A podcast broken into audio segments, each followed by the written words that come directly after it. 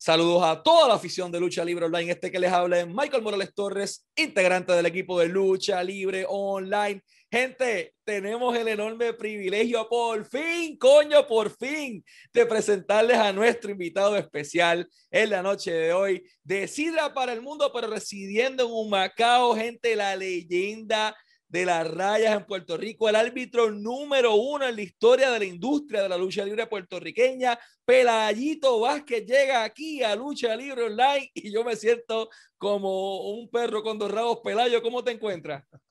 Muchacho, súper orgulloso. Yo pensé que no tenías mi número o si habían olvidado de mí. O sea, yo veía tantas entrevistas a ellos y decía, pero esta gente no son dignos de llamarme para decirme, Pelayo, ¿me puedes dar una entrevista o algo? Ya, ya, yo estaba que iba a tocar la puerta, eh, hello, estoy aquí, tú sabes. Háblame, dime algo, tírame una entrevista o algo. Estamos bien, bien, gracias a Dios, súper contento. Yo también de, de estar en tu programa, brother. Excelente, te felicito, mano. De verdad que sí. Muchas gracias, te queríamos acá hace tiempo, pero Javier es el que da la orden y dice, ahora es el momento, y ahora es el momento por muchos motivos. Pelayo, quería comenzar la entrevista preguntándote, ¿Cómo comenzó tu pasión por la industria de la lucha libre? O sea, ¿qué luchador o qué figura te motivó lo suficiente como para tú dar el salto? Mira, mano, yo siempre he sido bien fanático de la lucha libre. Siempre, desde chamaquito. Y siempre veía la lucha libre y me, me, me motivaba a ver esa gente ahí peleando, los árbitros. Pero tenía la mala suerte que yo lo que pesaba eran 115 libras. Yo no, yo no podía llegar ni, ni, a barrer el ring tan siquiera, es más, ni montarlo, porque no iba a poder ni con la cuerda. Pero a todo esto, pues seguí buscando. Habían unos muchachos en Cagua que le decían eh, el dragón rojo o el diablo rojo, algo así, que era uno, le decían gringo. El otro era Bad Boy, que era Pito. Lo otro era Casanova, Chicano, y ahí pues yo empecé a involucrarme con ellos y ellos vieron la dinámica, el interés que yo tenía y empezamos a practicar en Caguas, en Bairoa, mano. Ahí fue la primera oportunidad que se me dio a mí como árbitro, no como luchador, porque la realidad, a mí nunca me ha interesado luchar, nunca. Mi pasión es ser árbitro, es lo que me gusta hacer. Y ahí fue donde empecé en Caguas. Y entonces, ¿cómo fueron esos primeros entrenamientos en Caguas? Porque la gente se cree que ser árbitro es contar uno, dos y tres y hay demasiados secretos. El árbitro es que te lleva a la lucha y quien te salva los errores de los mismos talentos. Así que, ¿cómo fueron esos primeros pasos entrenando en Caguas? Mira, estoy totalmente de acuerdo contigo porque el fanático de la lucha libre a veces no lo sabe. Y sin árbitro no puede haber lucha porque el árbitro es el que comienza la lucha, y el árbitro es el que finaliza la lucha. Por ende, el, tercer hombre allá arriba en ese cuadrilátero, que es el árbitro, es tan importante como cada luchador. ¿Entiendes? Y eso mucha gente no lo sabe y muchos fanáticos tampoco lo saben. Y cuando tú vas como árbitro, prácticamente tú tienes que hacer todos los movimientos del luchador, porque tú tienes que moverte dentro del cuadrilátero completo. O sea, nosotros tenemos que aprender a coger las caídas, a salir hacia afuera. Te digo, prácticamente todo lo que hace un luchador. Lo único que no luchamos somos árbitros. Y a aquel momento llegas a Caguas pesando 115 libras, te toca treparte un ring a romper tu primera caída. ¿Cómo fue esa experiencia dando el primer bomb, Pelayo? Mano, de verdad que cuando yo fui por primera vez estaba pero súper ansioso de estar ahí hice todas las caídas, todo lo que tenía que hacer, los muchachos, ah, tiene buen potencial, mi hermano, pero el otro día estaba que yo no me podía ni parar de la cama, pero es baratado como si me hubieran dado una pela. Entonces yo llamé a Chicano, le dije, mira, brother, porque no teníamos la confianza que tenemos ahora, que de Ender, saludos a Chicano, que ese, mi hermano, él sabe que yo lo amo, él lo sabe. Y lo llamé y le dije, mira, esto, yo no me puedo levantar de la cama, brother y me dijo, tranquilo, está funcionando lo que estamos haciendo, me dijo. Pero es, bien cuesta arriba, tú sabes. La gente se cree que es fácil y, no es fácil. Es bien cuesta arriba y ahí Chicano siguió entrenándome que, que de hecho cuando empecé con ellos en Cagua, ellos me sacaron como la sombra. Yo era luchador como la sombra. Después me cambiaron el nombre a Kid Joe, que hacía pareja con Keith Powell. Wow. Que hoy en día es uno de los de los de los que está en WWC, que es Cow. Él antes era Keith Powell. Hicimos por mucho tiempo, hicimos pareja, pero era una pareja de 115 y, el otro de 200. Pero me trataron muy bien, los muchachos me trataron muy bien. No me puedo quejar, de verdad. No tuviste la intención desde un inicio de luchar. En eso estamos claros, pero ocurre en el transcurso.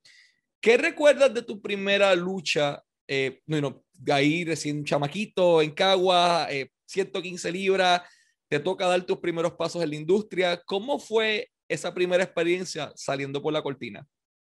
Mira, mano, cuando yo salí por la cortina, nunca se me va a olvidar, fue en la Pepín Cestero de Bayamón. Ay, mi madre. Papá, y aquello estaba de esquina a esquina. Cuando yo salí por aquella cortina, todo el fanático pegó, otro tecato, otro te... Y yo dije, me jodí, me jodí. Esto es debut y despedida porque esta gente me van a votar. ¿Sabes? Cuando yo salgo por allí, ah, entonces la, la, la, la cosa buena es que Héctor Meléndez, voz de trueno, me pregunta, ¿cómo te vas a llamar? Y yo le dije, José Vázquez Pelayo. Y él lo apuntó. Cuando salió a hacer la narración, que va a ser la presentación, Pelayito Vázquez. Yo dije, pero si yo no le dije eso a este, mano. Yo le dije José Vázquez Pelayo, porque este me, pues, pues, salí. Después que la gente pegó a gritar eso, que fuimos al camerino, él me dijo, mano, te tuve que cambiar el nombre porque ese nombre está como que muy largo para hacer la mención. Y yo, pues no, está bien, ustedes son los que saben.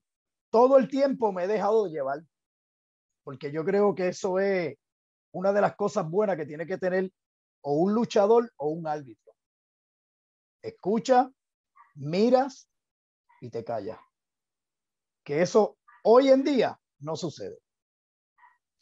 Para llegar a la Pepín, tuviste que pasar por un proceso un poco complicado, que ya lo habías hablando en otra entrevista, pero me gustaría escucharlo nuevamente.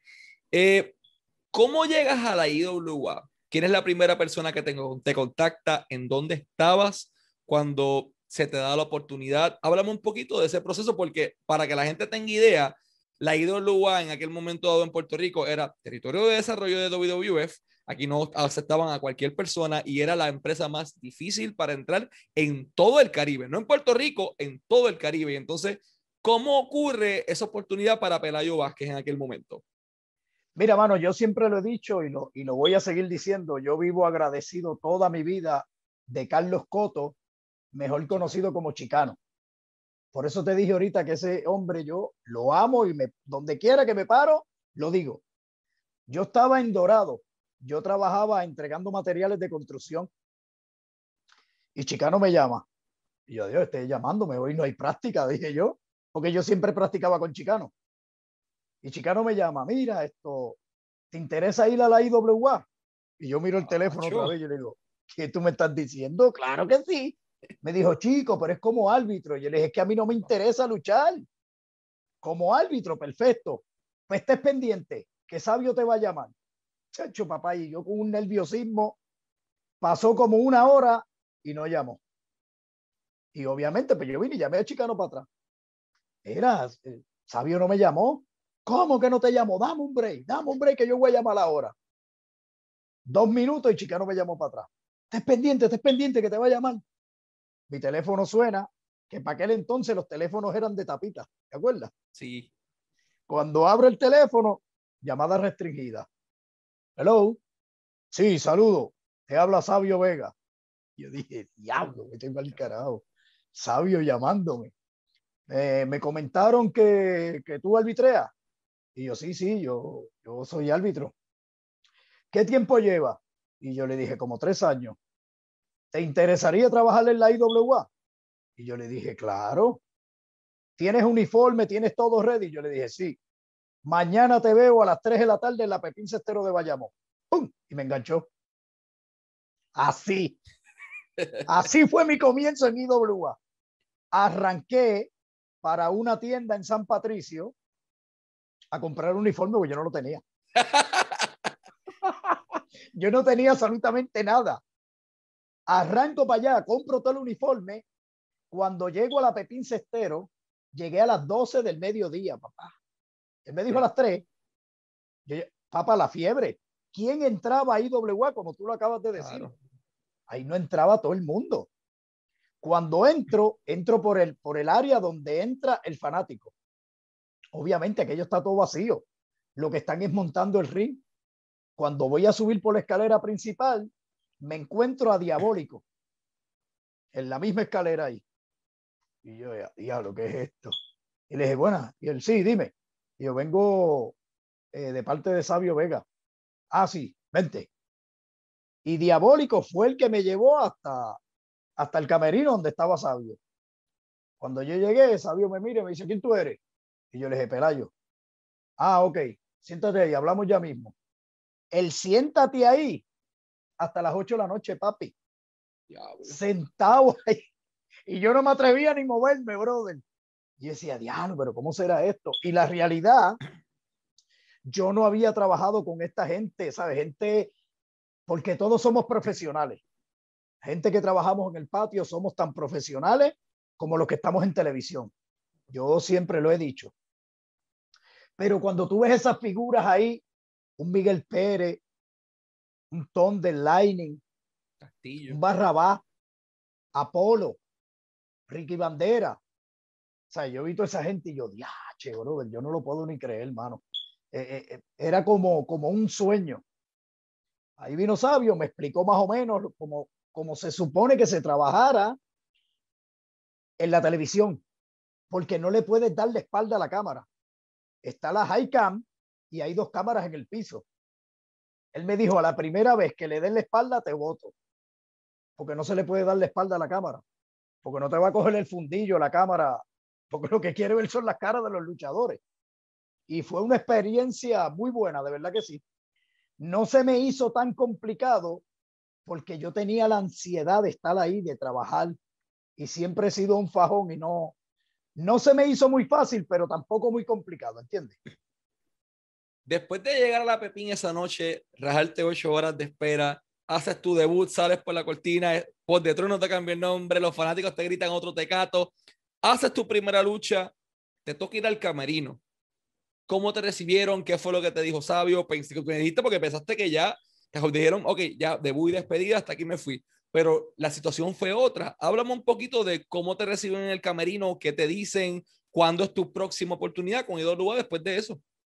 Cuando llegué al camerino, Sabio me llama y me dice, ve acá, ¿tú nunca habías trabajado con televisión? Y yo le dije, no. Y me dijo, pues es que trabajaste muy bien. Sigue trabajando así y de algo que tienes que tener bien claro, que cuando tú salgas por esa cortina, tienes que olvidarte de la gente no puedes dejar que la gente controle tu mente con lo que la gente está diciendo. Tienes que mantenerte concentrado en lo que vas a hacer allá arriba, que es tu trabajo como árbitro.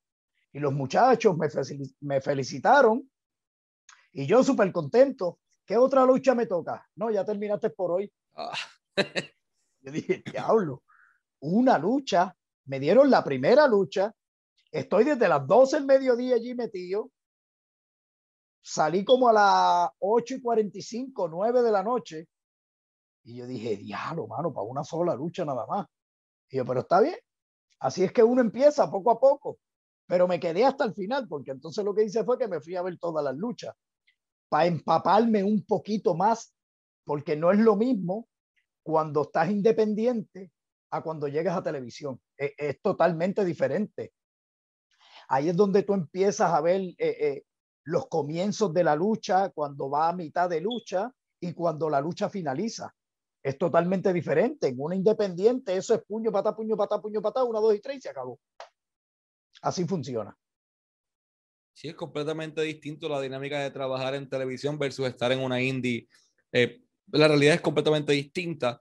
Eh, ¿Qué recuerdas de tus primeros días en la IWA? Ok, ese día haces una lucha de cuánto, 10, 15 minutos después de rajarte 8 horas de espera, 40 y pico minutos de preparación, pero te queda y sigues viendo a ver cómo entonces puedes mejorar.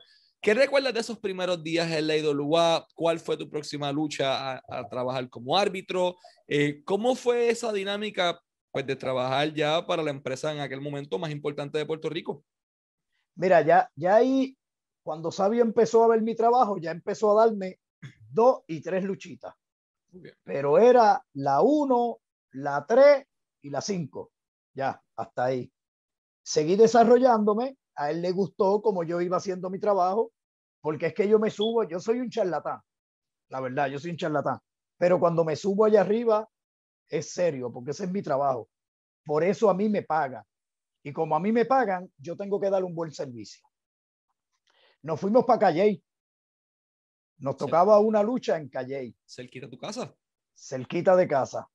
Y ese día estoy nervioso todavía porque estoy, eh, la lucha era con Estefano.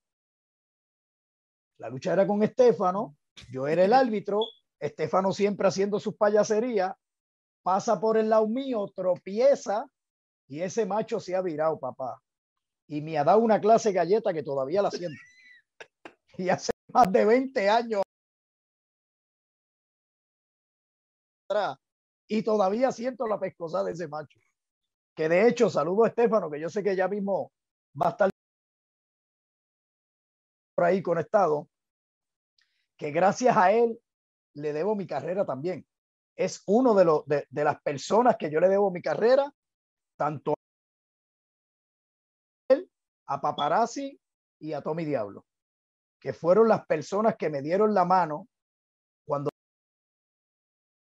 decían, vas a luchar con Pelayo o vas a hacer cualquier cosa con Pelayo. Nunca, ellos nunca se negaron. Siempre estuvieron ahí para darme la mano. Pues cuando Estefano me da la galleta, yo reacciono, brinco ahí mismo y le doy unas patas voladoras, papá. Aquella cancha se quería caer. Y yo dije, ahora sí que me van a votar. Porque toque un luchador.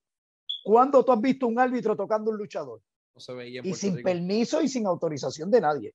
Si tú me das, yo te voy a dar para atrás y eso fue lo que yo hice. Porque siempre he sido así. Yo te respeto todo lo que tú, todo lo que tú valgas es lo que yo te voy a respetar. Pero si tú me faltas el respeto, hasta ahí vamos a llegar.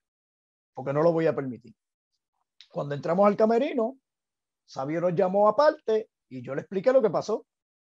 Y Sabio me dice, pero tú luchas. Y bueno, no lucho, pero hago mis cositas, qué sé yo qué.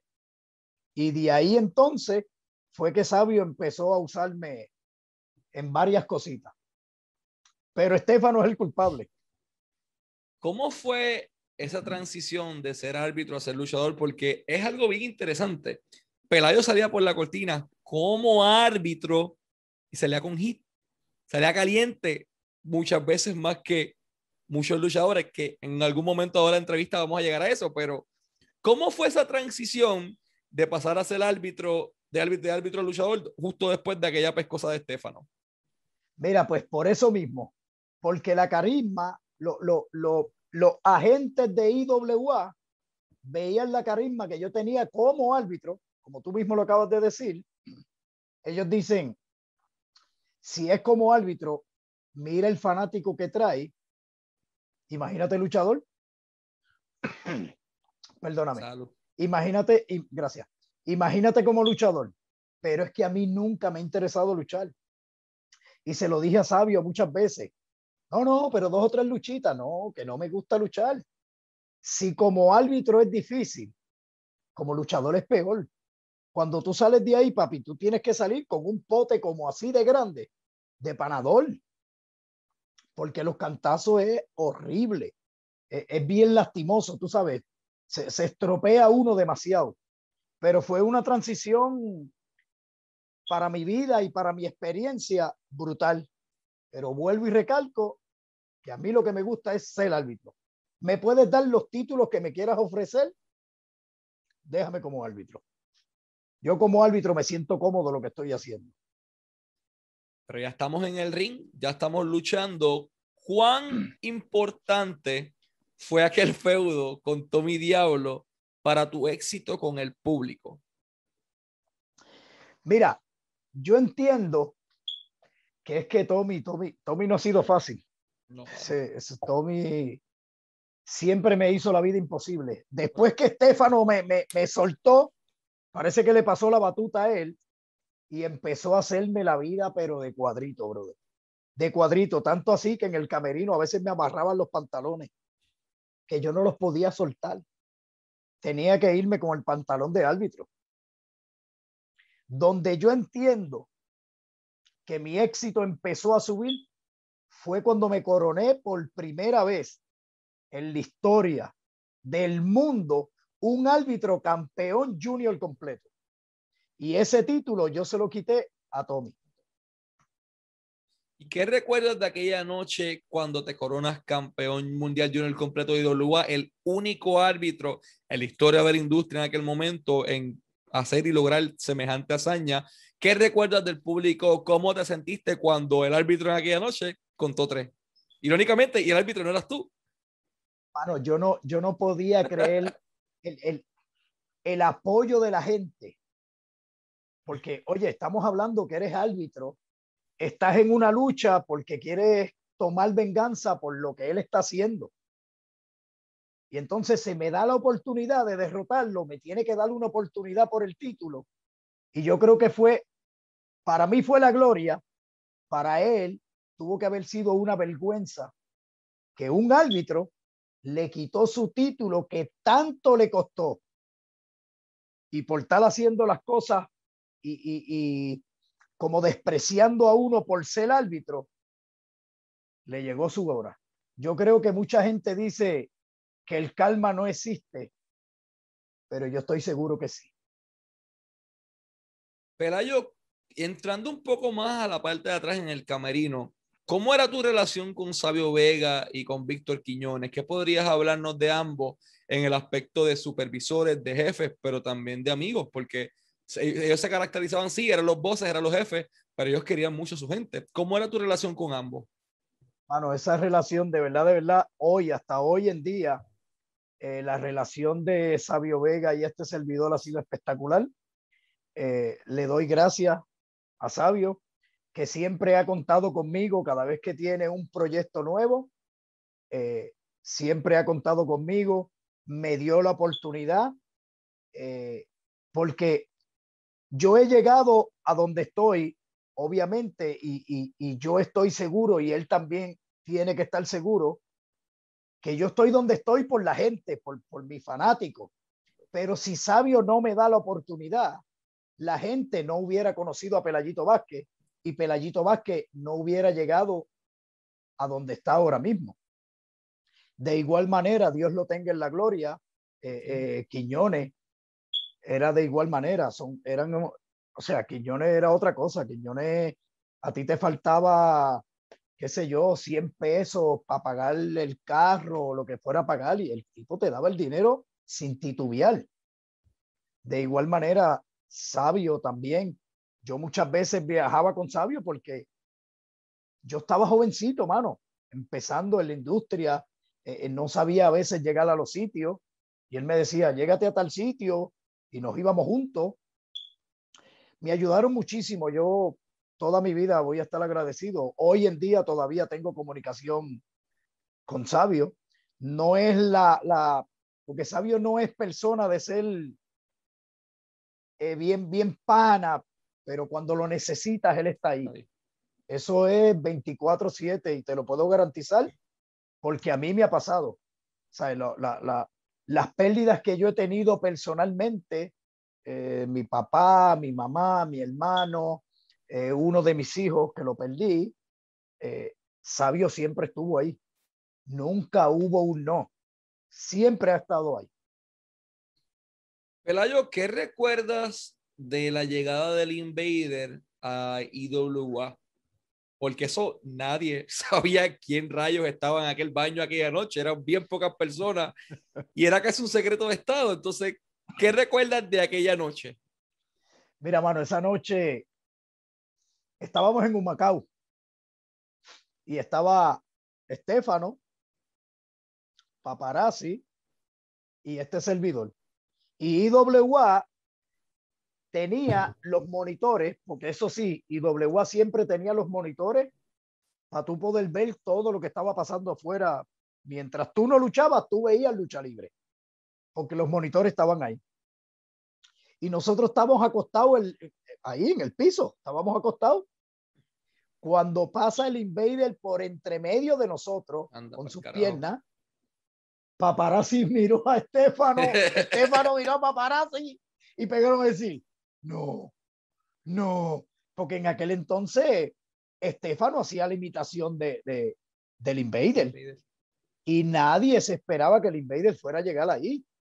Y cuando nosotros vimos ese macho que llegó ahí, no, tú tenías que ver la cara de Estefano y de Paparazzi. Es que tú tenías que ver la, la cara de, de, esos dos charlatanes que no lo podían ni creer. Nos vamos, nos vamos, decían, nos vamos, nos vamos de aquí, que no se vayan. Y aquí no va a pasar nada, te dicen quietos. Pero eso fue, chacho, eso fue un mal de risa brutal allí con ellos. Hay momentos difíciles en la industria y uno de los más tristes fue en el Pipoto Olivera en Yauco. Eh, lamentablemente perdimos a, a Víctor de Bodigal. Tú estuviste allí esa noche sumamente trágico para su familia y para toda la industria que todavía pues, sufre esa pérdida. ¿Qué recuerdas de esa noche? Mano, mira, esa noche fue, fue algo bien fuerte. Eh, fue un día de los padres. Yo estaba, yo estaba con Víctor. Él estaba sentado bebiéndose un traguito eh, con Sevenop. No me acuerdo ahora bien la bebida, pero se estaba dando un traguito con, con Sevenop. Cotizar probablemente. Eso mismo era. Cotizar se estaba dando el palito allí en el pasillo, pero estaba todo el mundo afuera, porque era, había un revolujo ahí con Sabio y estaba todo el mundo afuera. Entonces yo estoy por la cortina mirando, miro, porque el pasillo en, en, en Yauco era prácticamente la misma entrada. O sea, tú mirabas así y veía. Entonces lo veo sentado, que estaba dándose el traguito y fui donde él. Entonces él estaba llorando. Y le dije, ¿qué te pasa? Problema, tú sabes, como siempre. Y yo, ah, chico, pero olvídate de eso. Es más, dame un trago acá. Me di un trago con él. Vuelvo y miro para la cortina y cuando escucho como un cantazo y vuelvo y miro, Víctor está en el piso. Cuando Víctor está en el piso, que yo miro, voy allá, salí corriendo como un loco para el ring, porque es que no hay nadie dentro. Adentro no hay nadie. Y entonces empiezo a hacer seña como que, ¿sabes? Está pasando algo allá adentro. Si no mal recuerdo, eh, eh, el profe empezó a darle respiración, los primeros auxilios, a lo que llegaba la ambulancia. Ahí empezamos a cargarlo, el revolú en el ring y nosotros pasando por debajo del, de los bliches, porque no vamos a salir por el frente tuvimos que, tuvimos la dicha de poder salir por debajo de los pliches y llegar a la salida. Cuando llegamos a la salida estaba la ambulancia, lo montaron en la ambulancia y se lo llevaron. A la media hora, la, la llamada que yo nunca hubiera querido escuchar, hermano, que Víctor había fallecido. Mucha gente no lo sabe y te lo voy a decir en tu entrevista después de la muerte de Víctor de Bodigal, yo estuve dos semanas en mi casa que no quería ni salir. Porque eso me dio, pero demasiado, demasiado de duro. Y eso no lo había dicho nunca. Te lo acabo de decir a ti ahora. Pero yo estuve dos semanas que yo no, no, no salía de mi casa porque Víctor era uno que en aquel entonces, cuando yo estaba con la que era esposa y mis hijos, ese macho tampoco me soltaba. Ah, que vamos para la pizzería en Levitán. Y yo, chacho, no, no puedo ir para allá porque esta semana tengo que pagar la casa, tengo que pagar... No, yo no te estoy diciendo a ti que tienes que llevar el chavo. Te vas conmigo sí o sí. Y si no llegas allí, vas a ver el problema que vamos a tener.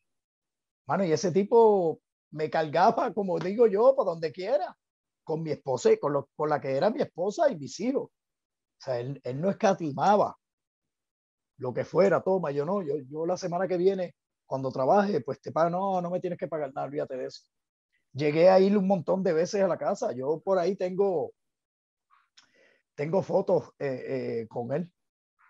Cuando estábamos en la casa, en la casa, que íbamos en la lancha y todo eso, era, eso era una dama. Vístole en el ring era como él decía, que el hijo de puta era él. Pero la realidad que en lo personal eso era una dama. De verdad que sí, lo extraño que no tienes idea, mano. Dios lo tenga en la gloria, brother.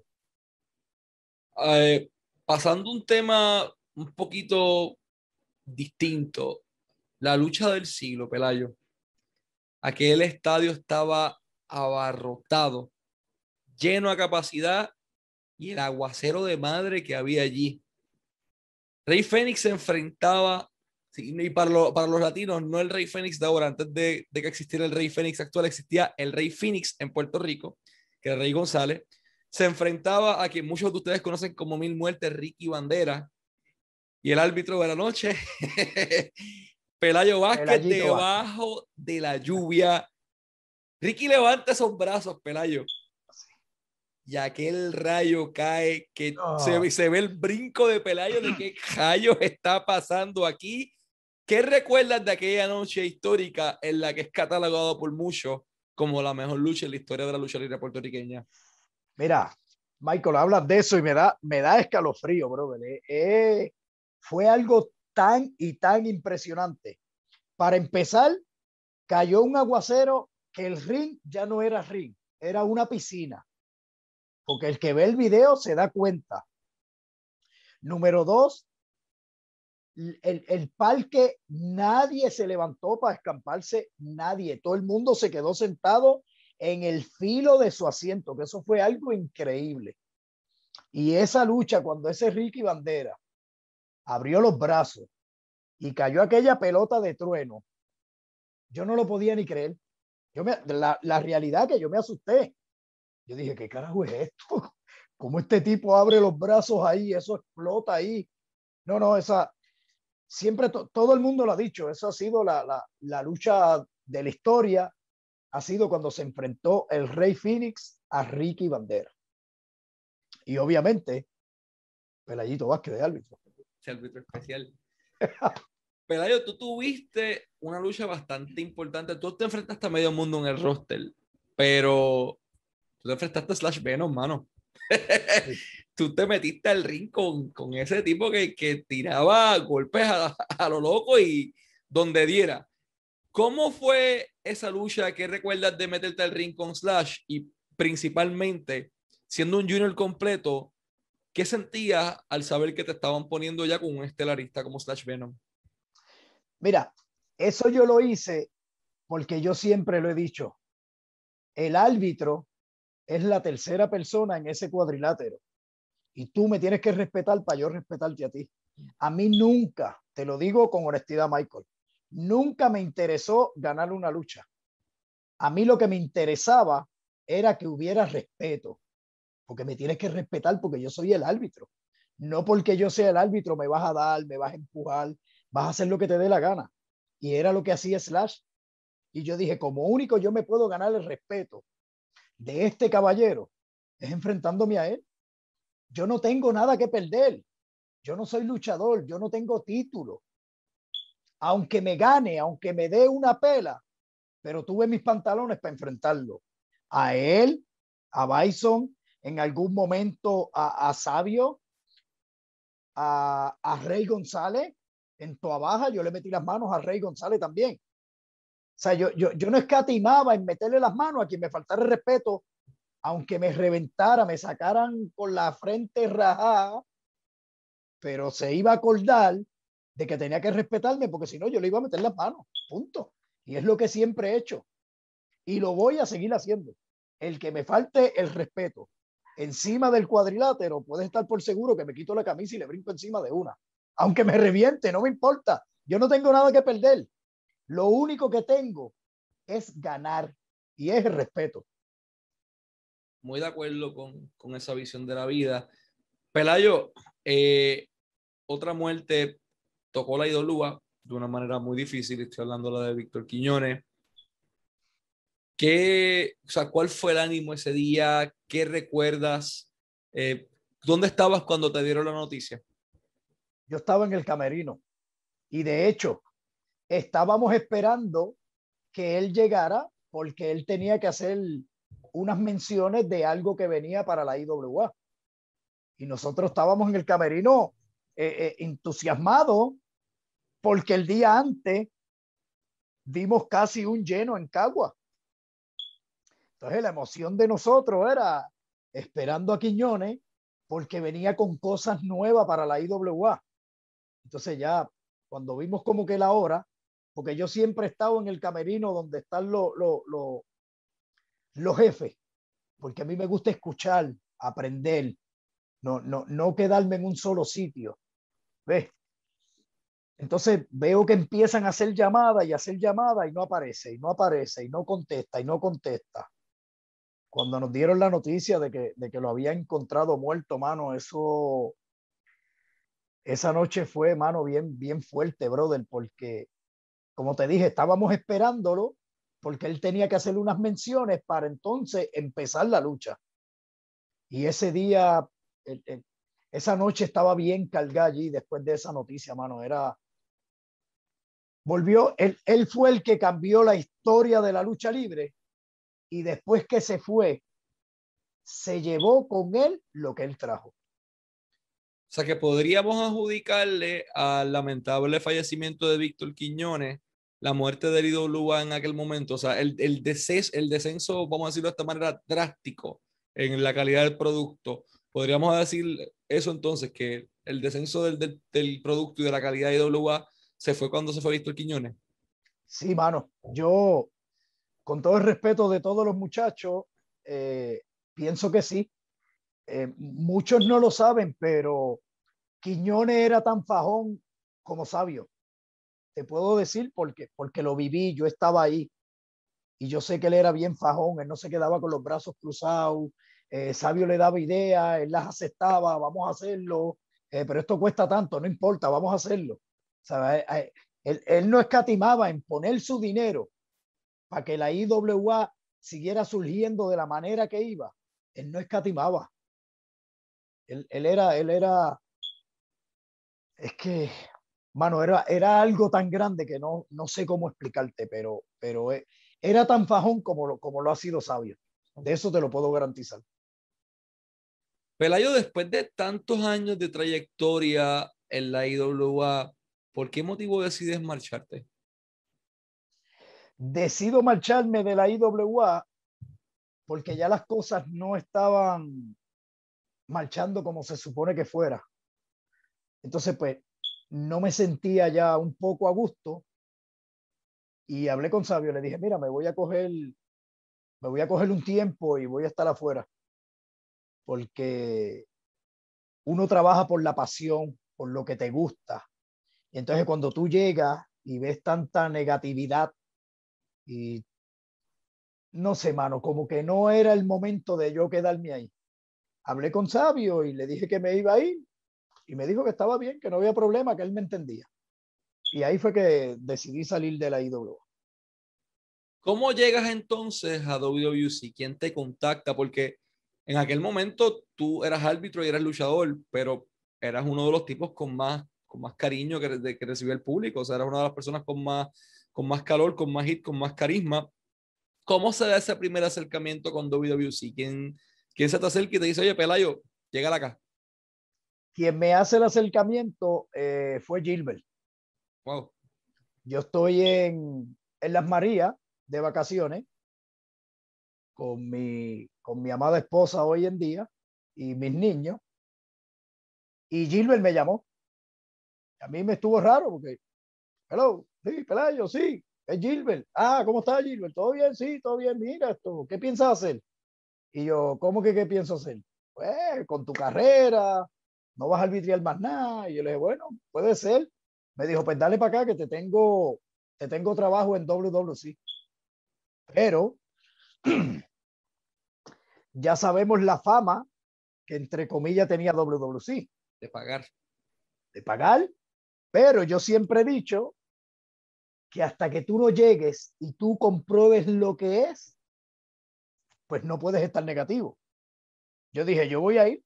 Se lo dije a Gilbert, yo le dije, está bien, yo voy a ir. Eh, dime cuándo nos podemos reunir para hablar de muchas cositas. Y una de esas cosas era la paga. Me dijo, pues voy a hablar con Carlos Colón para que nos dé cita y aparecemos allí. Perfecto. Me llamó para atrás.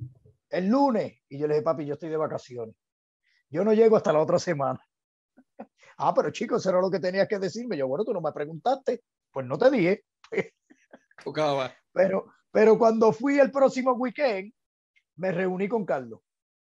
Pusimos unos puntitos sobre la mesa de lo que yo hago, lo que me gusta hacer. Eh, obviamente, cuando yo me subo al cuadrilátero, aunque no lo creas, Michael, allá arriba se hace lo que yo diga, punto y coma y se acabó. Porque yo soy el que mando allá arriba. Tanto yo como cualquiera de los árbitros, que es lo que a muchos luchadores se le olvida. O sea, nosotros somos los que mandamos allá arriba. Y esas cositas se las expliqué a Carlos Colón. Me dijo que no había problema. Y lo de la paga, él me había ofrecido una cantidad y yo le dije, pues está bien, vamos a trabajar por eso. Y así lo hicimos. Y así eh, comencé en, en WWC. Llegas al camerino con tu maleta, con tu equipo. ¿Cómo fue la reacción de la gente backstage esa noche al ver a Pelayo llegar a WWC? Sí, eso fue. Fíjate, yo pensé que me iban como que a mirar por encima del hombro y no fue así. Ellos me recibieron como, como si ya yo hubiera trabajado con ellos. Y, un saludo al Atlético, que era el árbitro principal en WWC. Y, y aunque no lo crean, la gitaera que había entre compañía era Pelayito y, y, Oscar, que era el Atlético, porque ya en ese momento, pues Pelayito ya había escalado en IWA, de igual manera Oscar lo estaba haciendo en WWC. Y entonces cuando yo llego, yo digo, bueno, mano, vamos a ver cómo me va a tratar este hombre, porque con la trayectoria que yo tengo y lo que él está haciendo, yo puedo entender que me va a traer problemas. Pero mi hermano Oscar se portó como todo un profesional, el atlético. Saludo para él donde quiera que esté. ¿Cuáles eran las principales diferencias que notaste entre IWA y WBC cuando llegaste? La primera diferencia que noté es que cuando antes de tú subirte al cuadrilátero como árbitro, ya estabas cansado, porque tenías que caminar de una esquina a la otra, porque los camerinos eran individual. Los camerinos eran individual. Eh, la diferencia que tenían los camerinos de IWA era que estaba el ánimo, el fogueo. WWC era como, como independiente. Uno sentado aquí, otro allá, otro allá, uno bregando con el teléfono. O sea, que no estaba esa dinámica de, de estar juntos, conversando, mira, podemos hacer esto, vamos a hacer esto otro. Eso no lo había en WWC. Después que siguió llegando la gente de IWA a WWC, pues ya empezó a hacer ese, ese pacto, ya, ya empezamos como que a cambiar lo que era WWC dentro de los camerinos. ¿Cómo te recibió el público en tu primera noche en WWC sabiendo que hiciste toda tu carrera en IWA, pero nuevamente tienes más, más cariño que muchos de los talentos? No, no, cuando yo salí por primera vez en WWC, te puedo garantizar que me sentí exactamente como si hubiera salido por la cortina de IWA. Igualito, me recibieron espectacular. ¿Te tocó sostener el libro en algún momento dado en WWC? Sí. ¿Qué luchas recuerdas que te tocó programar? ¿Con qué talentos trabajaste? ¿Presentaron algún pero en algún momento dado? Sí. no, no, vamos a entrar en mucho detalle ahí para no calentarte. Eh, no, tú sabes, tú sabes algo. No quiero entrar en mucho detalle, pero te voy a, te, voy a dar un poquito, sin mencionar nombre. Yo he ayudado a muchos talentos, tanto de IWA como de WWC, que hoy en día no son ni agradecidos. Pero a mí no me interesa. ¿Sabes por qué? Porque con que Dios sepa lo que yo hice es suficiente. La otra persona que yo tenía a mi lado, que éramos un celebro, era Orlando Toledo. Sin Orlando Toledo, yo te garantizo que yo no, no, no, no podía ni con la ni con una cuarta parte del libro de WWC. Orlando Toledo me ayudó muchísimo. Eh, eh, hubieron talentos que yo se los presenté a Carlos. Mira, yo quiero trabajar con fulano de tal, por no mencionar nombre. Quiero trabajar con fulano de tal porque yo sé que si él va a ver la entrevista, él va a saber que él es uno de ellos. ¿Entiendes? Y Carlos Colón me dijo que no. Y yo y Orlando Toledo le rogamos que nos diera la oportunidad porque sabíamos que tenía talento. Y así desarrollamos alrededor de cinco o seis estrellas en WWC.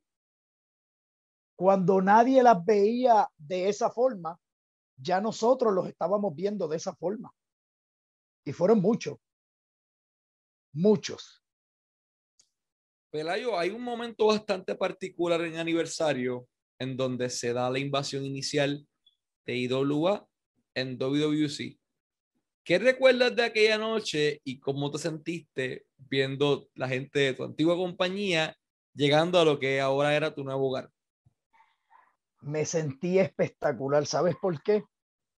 ¿Por qué? Porque yo recibí la llamada de Tondel. Pelayo. yo, Tondel. ¿qué carajo estás llamándome? ¿Qué estás haciendo? Y yo, no, estoy haciendo nada. Vamos para WWC. Y yo, ¿qué qué? A mí que me gusta el problema, papi. para WWC, estás loco, dale, dale, vamos para Ponce. Y yo, pues dale, vamos para allá. La primera que yo entré, la invasión, fue con Tondel y Lightning en Ponce. Que le metimos las manos a, a la Tache, a Fashion, a todo el mundo allí. Vamos a hablar un poquito entonces, te marchas de WWC y te toca trabajar en un nuevo proyecto en Puerto Rico, en aquel momento comandado por Richard Negrín, estoy hablando de la WWL. ¿Cómo se hace ese acercamiento para que para ellos que pesa? Porque por poco tiempo, sí, Negrín estuvo en el inicio, hubo muchos cambios de, de management, pero ¿cómo se te hace el acercamiento para trabajar por primera vez con WWL?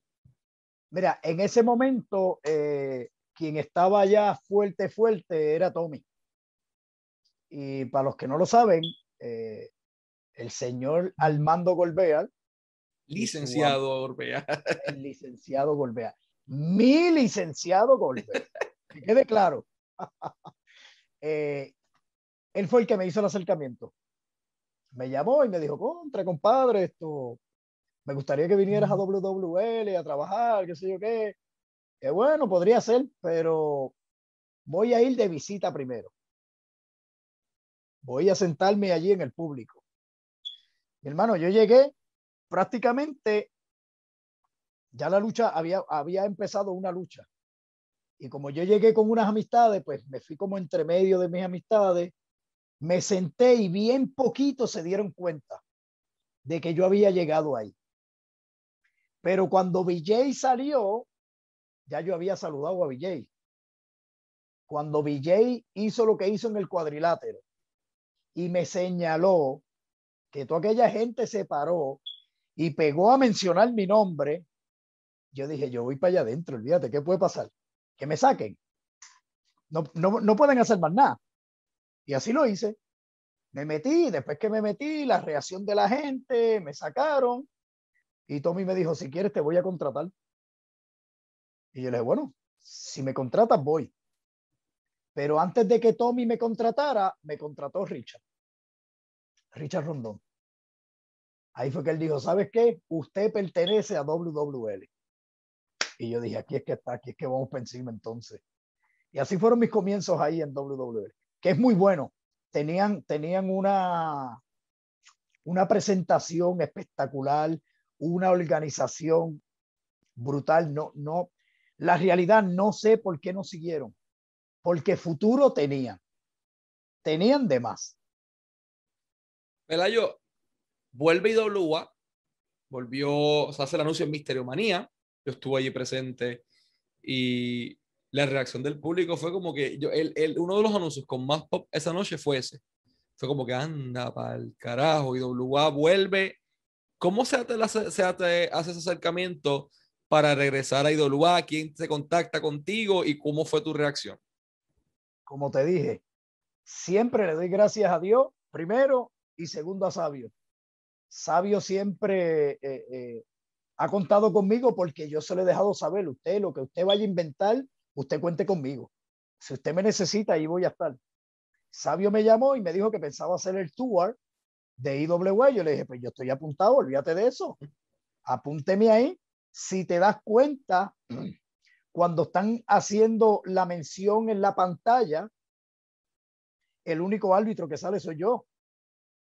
Y aquella noche los gritos fueron que hasta yo mismo me sorprendí. Yo dije, pero volvemos a lo mismo, o sea, soy árbitro. Lo que pasa es que es lo que te he dicho desde el principio de la entrevista. Lo importante de esto es el respeto. Y es lo que yo siempre he mantenido en toda mi carrera. ¿Qué recuerdas de esos tres días en el regreso de, de la IWA entre las lesiones de, de uno de los Youngbloods, eh, los papelones, entre muchas otras cosas, pero entre lo bueno y lo malo, se vieron muchos amigos que hace años no se veían. ¿Cómo fue esa experiencia de, de compartir camerino otra vez con Estefano, con Paparazzi, con toda esta gente que tal vez no veías hace años? Mano, espectacular, brother. Lo que, lo que nos encontramos allí, lo único que hicimos fue recordar, brother. Llevar lo, lo, los viejos tiempos. De, ah, ¿te acuerdas cuando hacíamos esto, aquello, lo otro? Ahí mismo yo hablé con Estefano. Estefano me decía, ¿te acuerdas cuando te di la galleta? Y yo, sí, ¿te acuerdas cuando yo te di la pata? Ahí fue donde empezamos a recrear todo eso otra vez. Mano, y de verdad que me sentí como si fueran los momentos de IWA en su apogeo, brother. La pasé, la pasé espectacular y si vuelven y lo hacen, voy a volver a estar ahí. Obviamente, si Sabio me contrata. Pelayo, aquí hay, y es una pregunta un poquito más, tal vez personal. Eh, hay, hay, nuevamente, hemos estado hablando toda la entrevista de, de la reacción del público constantemente. ¿Por qué cuando Pelayo Vázquez sale por esa cortina tiene más reacción que tres cuartas partes del roster fácil y a veces hasta que el 90% del roster? ¿Por qué motivo pasa eso? Mira, eh, una de las cosas que yo siempre he dicho, que te lo dije ahorita, yo estoy donde estoy por cada uno de los fanáticos. Yo soy de las personas que cuando salgo de la cancha me pide fotos, autógrafo, yo me detengo, por más prisa que tenga, yo me detengo, me tiro tu foto, me tiro tu autógrafo, me tiras un chistecito, te respondo para atrás. De igual manera, cuando estoy eh, eh, en mi vida normal, en un restaurante, en una piscina, en una playa, en, la farmacia, donde quiera que voy, la gente, Pelayo, ¿me puedo tirar una foto? Claro. Yo he estado comiendo con mi esposa y mis niños y, la gente viene como quiera, una foto, por favor. Yo me paro, me tiro la foto, aunque después no coma, porque ya está como la lengua del muerto, la comida, pero me tengo que dedicar a ellos, porque ellos son lo que me dan a mí para yo traer a mi casa. Claro. Y yo creo que eso ha sido uno de mis éxitos, eh, eh, dedicarle tiempo al fanático, al que paga por ir a verte. No sería justo tú, Michael, que vayas a una cancha y, y, no digamos luchador, vamos a decir un artista, que tú pagas un boleto por ir a ver un cantante, te quieres tener una foto con él, tienes la oportunidad de tenerlo a tu lado y no te atiende. ¿Tú vas a volver a comprar otra taquilla para irlo a ver? No. ¿Verdad que no? Porque yo no lo hago. Porque si yo voy a verte y tengo la oportunidad de estar a tu lado, tirarme aunque sea un selfie, y no puedo porque a ti no te dio la gana de darte porque tenías prisa, tú puedes estar por seguro que de mí no comes más. Porque no voy a pagar ni, ni aunque me la regalen voy. Estados Unidos tiene a Nick Patrick, tiene a Mike Yoda, tiene a Jimmy Corderas. Puerto Rico tiene a Pelayo Vázquez. ¿Cuál es la magia o el secreto detrás de un buen árbitro? La magia de un buen árbitro o el secreto es tu seriedad con lo que tú haces tu trabajo. Porque es como te dije ahorita, yo soy un charlatán. En mi vida personal, el que me conoce lo sabe. De igual manera, cuando ando solo, el mismo charlatán que soy es cuando ando con mi esposa. Pero cuando yo me pongo esta camisa, esto se respeta. Y si yo soy el primer charlatán que empiezo a hacer charlatanerías encima del cuadrilátero con esta camisa, a mí nadie me va a respetar. Y yo creo que ese ha sido uno de mis éxitos respetar esta camisa yo primero para que los demás la puedan respetar. ¿Cuál es la importancia del rol del árbitro en un cuadrilátero? Mira, la importancia de un árbitro en una lucha es que tiene que estar pendiente absolutamente todo. A veces no se nos hace fácil, porque no es lo mismo cuando tú estás ahí que cuando tú estás en las gradas. Cuando tú estás en las gradas es mucho más fácil, porque de ahí tú lo puedes ver todo. Pero entonces yo tengo que estar pendiente a este luchador, tengo que estar pendiente a este otro luchador y el 99.9 el manejador. Ve, y eso mucha gente a veces no lo entiende. Ah, pero chico, tú siempre estás pendiente a este. Bueno, porque ya conozco la trayectoria y lo que hace. Entonces, ¿qué pasa? Que yo me puedo descuidar con el manejador y el luchador lo hace. O me descuido con el luchador y el manejador lo hace. Por eso el rol, el, el rol, perdóname, el rol del árbitro allá arriba es bien importante y es bien difícil. Que eso la gente a veces no lo entiende. Sí, que tener mil ojos. Pelayo, ¿contaste tres alguna vez que no tocaba contar tres? sí, ¿Qué lucha recuerdas si puedes comentar alguna, de ellas? Y, cómo fue la reacción backstage? Porque la realidad es que tu trabajo es contar tres. Si alguien no levantó el hombro, mala tuya, compay. Le puedes preguntar a, a Sabio. de todas las personas, a tu jefe. A, a Miguel Pérez, mi jefe, pero yo siempre lo dije, yo voy a hacer mi trabajo. Claro si tú no levantas tu hombro, es tu problema porque ese es tu trabajo. El trabajo mío es contar tres. Y pasó en Ponce por los campeonatos mundiales en pareja. Apolo y Ricky Bandera. Contra Sabio y Miguel Pérez. Una, dos y tres. Cuando llegué al camerino, estás votado, me dijo Miguel. Y yo le bueno, si estoy votado por yo hacer mi trabajo, pero él me había votado sin que Sabio supiera. Y tan pronto llegó Sabio, pues se le explicó y Sabio le dijo, no, él está haciendo su trabajo. Punto. Pero sí, le, a mucho, a Chicano,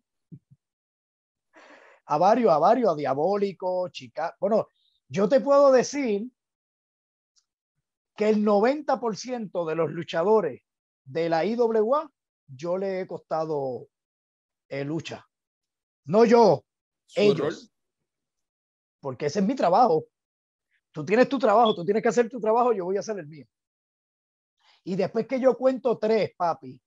No, no, tres, y acabó, suena la campana. A mí no me importa lo que venga después. Yo estoy haciendo mi trabajo. Tú te encargas de hacer el tuyo, que yo hago el mío. Sí, pero ha pasado. Te digo, el 90%. ¿Cuál fue la lucha más difícil para trabajar y por qué?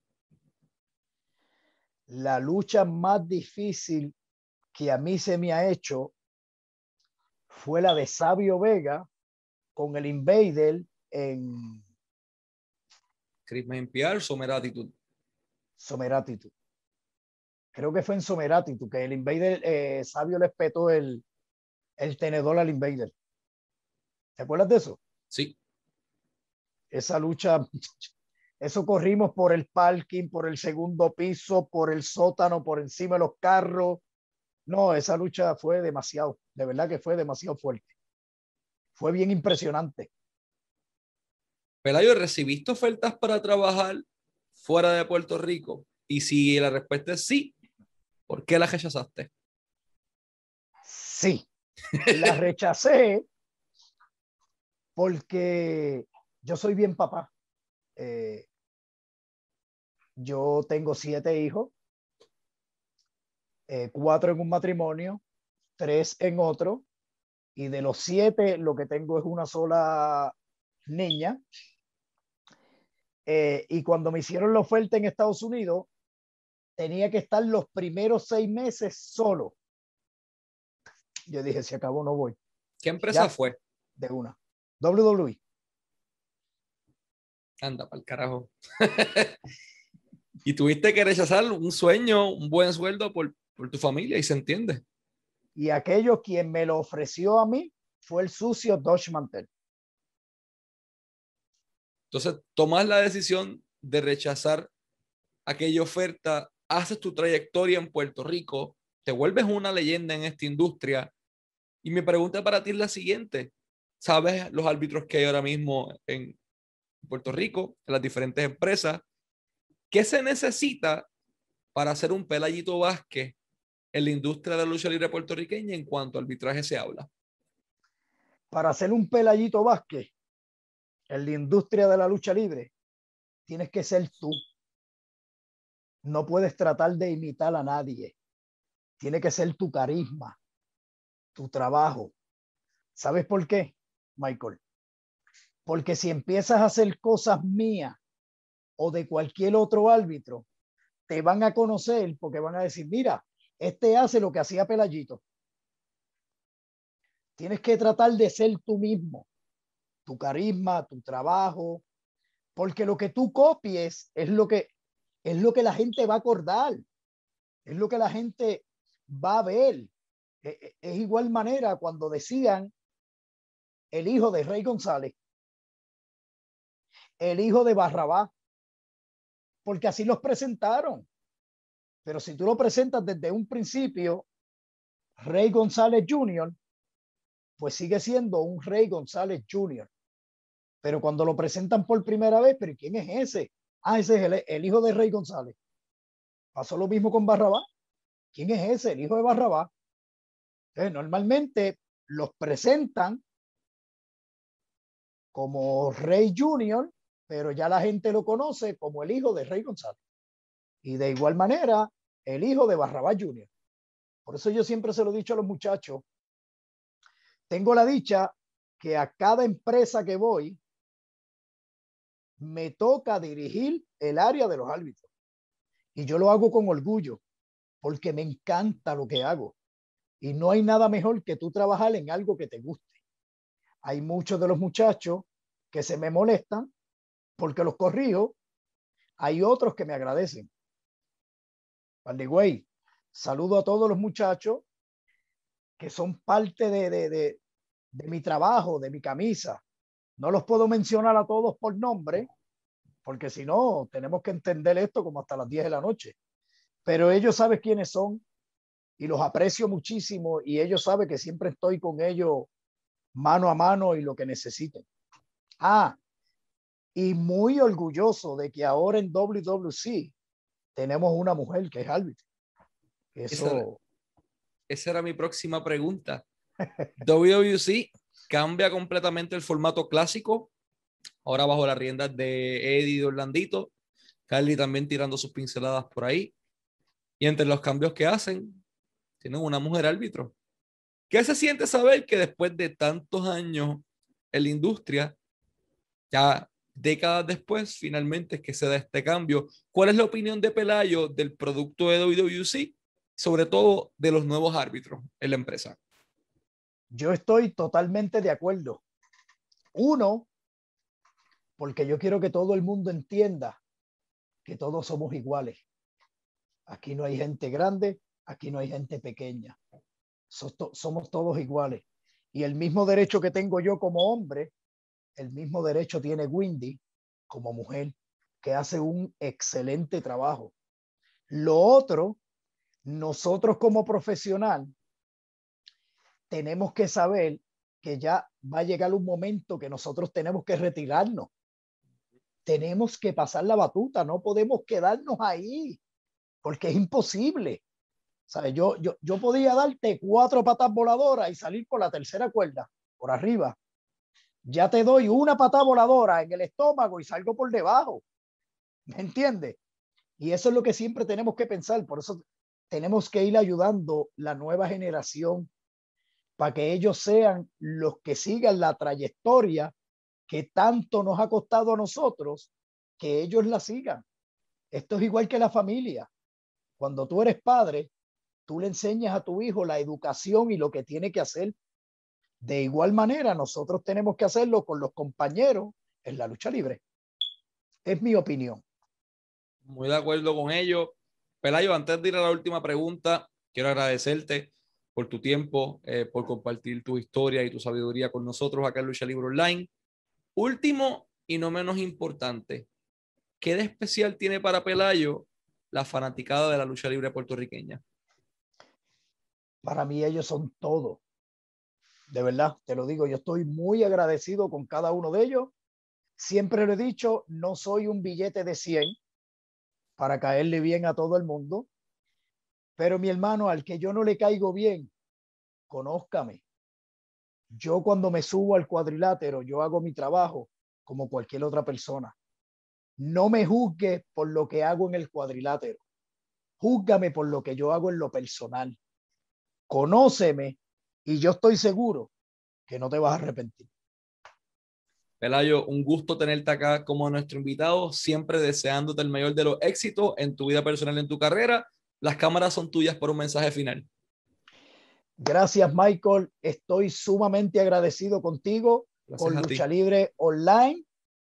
Eh, por fin se me dio mi sueño, porque no te lo voy a negar. Y sabes que aquí no hay nada planificado. Lo que estamos hablando es lo que tú me preguntas y lo que yo te contesto. Y realmente estoy sumamente agradecido por haberme permitido estar en tu página, haberme entrevistado, eh, eh, saludarte, verte, eh, desearle mucha felicidad, mucha salud a toda la fanaticada, a ti también. Agradecido, aquí estoy a tu orden. Lo que usted necesite, solo contácteme y ahí voy a estar siempre.